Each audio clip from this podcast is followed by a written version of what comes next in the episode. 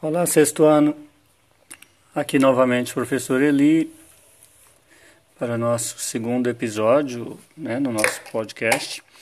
É, hoje eu vou trabalhar com vocês as aulas 5, 6 e 7 do segundo bloco de estudos, que trata das reações químicas e dos conceitos de transformações químicas e transformações físicas. Bom, começando aí pelas reações químicas. Uma reação química ou fenômeno químico é o processo que envolve a mudança ou transformação da matéria, alterando sua constituição em nível molecular.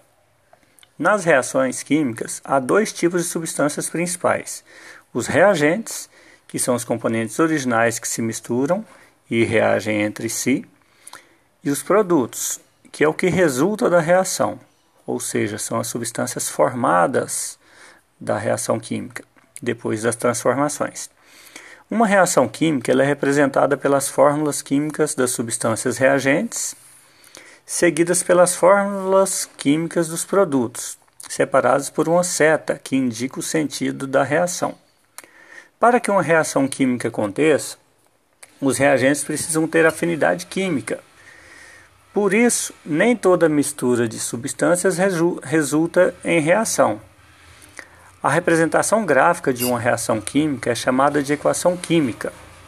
A seta presente na equação química indica a direção em que a reação ocorre. Dessa maneira, a equação dada na página 2 do bloco de estudos pode ser lida da seguinte maneira: um átomo de carbono, representado pela letra C, reage com uma molécula de gás oxigênio, representado por O2, formando é a seta né, uma molécula de gás carbônico, que é o CO2. É, agora, as diferenças entre transformações químicas e transformações físicas. As transformações que ocorrem nos materiais são classificadas em químicas e físicas. As transformações físicas, embora sejam perceptíveis pela mudança na aparência do material, ocorrem de maneira mais passageira, não alterando intimamente a natureza da substância. Já as transformações químicas são tão intensas que alteram a composição do material, fazendo com que a transformação produza uma substância quimicamente diferente do que se tinha no início. Percebemos a ocorrência de uma transformação química pelo aparecimento de luz, surgimento de bolhas de um gás, formação de partículas sólidas, mudança de cor e percepção de cheiro. Uma transformação física é diferente de uma transformação física porque, em uma transformação química, novas substâncias são formadas.